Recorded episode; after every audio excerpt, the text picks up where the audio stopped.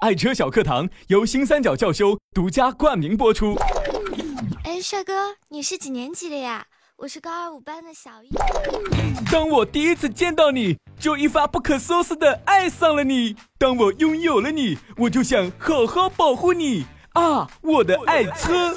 天天跟我学，每天五分钟，爱车小课堂，让你更懂你的车。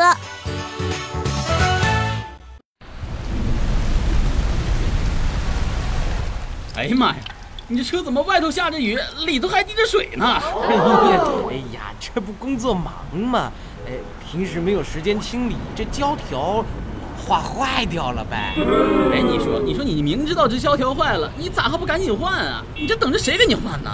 我我我早就想换，可这不找不到合适的地方，不是太贵，就是我没时间。哎你早说呀！哎，你看前面，新三角教修。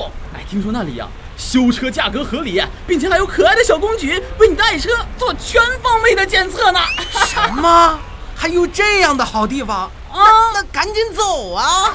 幸福有道，快乐九四幺。FM 九四幺提醒您，为了您的安全，请您系好安全带。听到没有？系好安全带。哎呀妈呀，你这安全带什么呀？黏黏糊糊的。车内这三大死角竟比车身脏多了。一密封胶条，什么密封胶条也需要清理？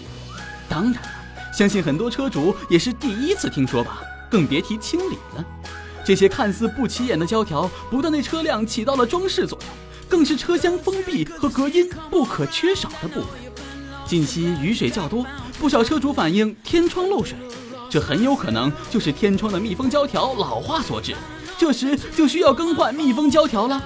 你也可以自己检查一下，用手指按一下密封胶套，如果发现胶条不再有弹性，或者已经出现了橡胶碎屑，那么就要果断进行更换了。所以啊，我们要养成定期使用专用清洗剂清洗密封胶条的好习惯。对于车窗周围的胶条，我们要着重保养。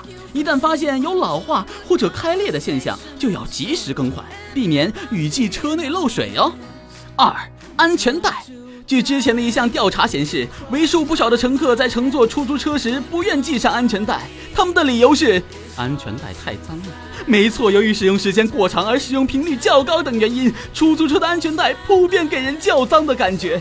那么你的私家车是否也经常忽视安全带的清洁呢？在日常的保养中，车主更应该着重检查安全带的性能，检查螺栓是否拧紧，螺栓周围要涂抹密封胶。一旦发现异常，要及时修理或更换。如果安全带比较脏，可以用布条蘸洗涤灵清洗。还有一点要特别提醒：安全带在使用中如果显得特别的坚硬，那么建议直接更换新的，因为一次超负荷的使用会使其失去保护作用。三。仪表盘、多媒体区及多功能方向盘，车辆多媒体区、仪表盘和方向盘是司机触摸最多的地方，因此污垢和细菌也是最密集的地方。同时，这些地方的按钮和缝隙很多，找不到相应的清洁工具，所以很容易被无视。其实，我们可以开动脑筋自制一些清洁工具。For example，找个改锥，裹着潮湿的麻布，就可以轻松搞定一些小的缝隙。如果遇到类似按键之间那种更细小的缝隙，我们还可以选择用牙签或者绣花针等裹着湿纸巾就可以清理了。这样既可以简单清理脏污，又能够避免硬物划伤。